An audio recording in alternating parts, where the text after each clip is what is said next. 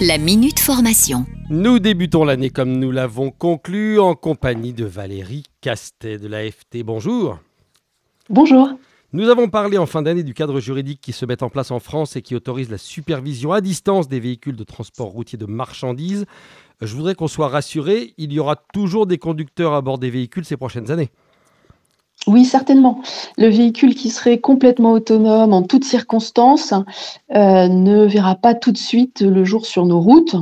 En revanche, on peut s'attendre à voir se développer des systèmes de conduite automatisés de plus en plus performants sur lesquels le conducteur professionnel va vraiment pouvoir s'appuyer. Est-ce que cela va réellement changer le métier de conducteur? Effectivement, les métiers de la conduite vont évoluer. Le conducteur de demain ne sera plus un conducteur professionnel tel qu'on l'entend aujourd'hui, mais plutôt un pilote qui aura davantage un rôle de supervision. Et comme il conduira moins, il pourra se dégager du temps pour effectuer d'autres tâches au cours de son trajet. Il aura vraisemblablement des tâches beaucoup plus diversifiées qu'aujourd'hui. Quel type de tâches, par exemple? Bien, déjà au départ, il devra vérifier le bon fonctionnement des systèmes automatisé. Et pendant sa tournée, il analysera les données qui seront fournies par les instruments de bord pour prendre les bonnes décisions de pilotage du véhicule. Et comme il sera au cœur d'un ensemble de data plus ou moins sensibles, le conducteur devra aussi prendre des dispositions pour prévenir les risques potentiels de cyberattaque.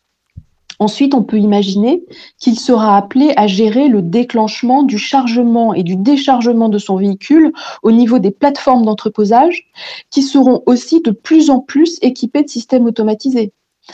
Le conducteur aura aussi sûrement des tâches administratives à effectuer de manière informatique, électronique, en lien avec euh, le passage de la douane, la confirmation de la livraison ou encore la facturation du chargement, par exemple. Enfin, il aura un rôle commercial plus important. Il ne sera plus un simple représentant de son entreprise, mais un réel ambassadeur de son métier et de son entreprise, en capacité de déceler et d'apporter de nouvelles opportunités d'affaires.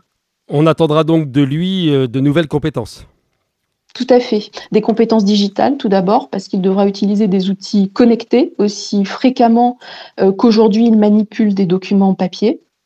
Ça implique non seulement qu'il possède des compétences numériques accrues, mais aussi que ses compétences analytiques soient renforcées, car il lui faudra comprendre les informations qui seront transmises par l'informatique embarquée et il lui faudra analyser les données fournies pour qu'il puisse s'adapter aux différentes situations. Il devra comprendre comment le système automatisé fonctionne et il devra être attentif aux alertes du véhicule et aux failles du système en privilégiant toujours la sécurité. Ensuite, comme le conducteur de demain sera de plus en plus en contact avec les clients, il devra avoir davantage de compétences relationnelles pour promouvoir une image réellement positive de l'entreprise et de manière générale pour servir la politique de communication globale de son entreprise. Un nouveau métier presque. Merci beaucoup Valérie. Merci Franck.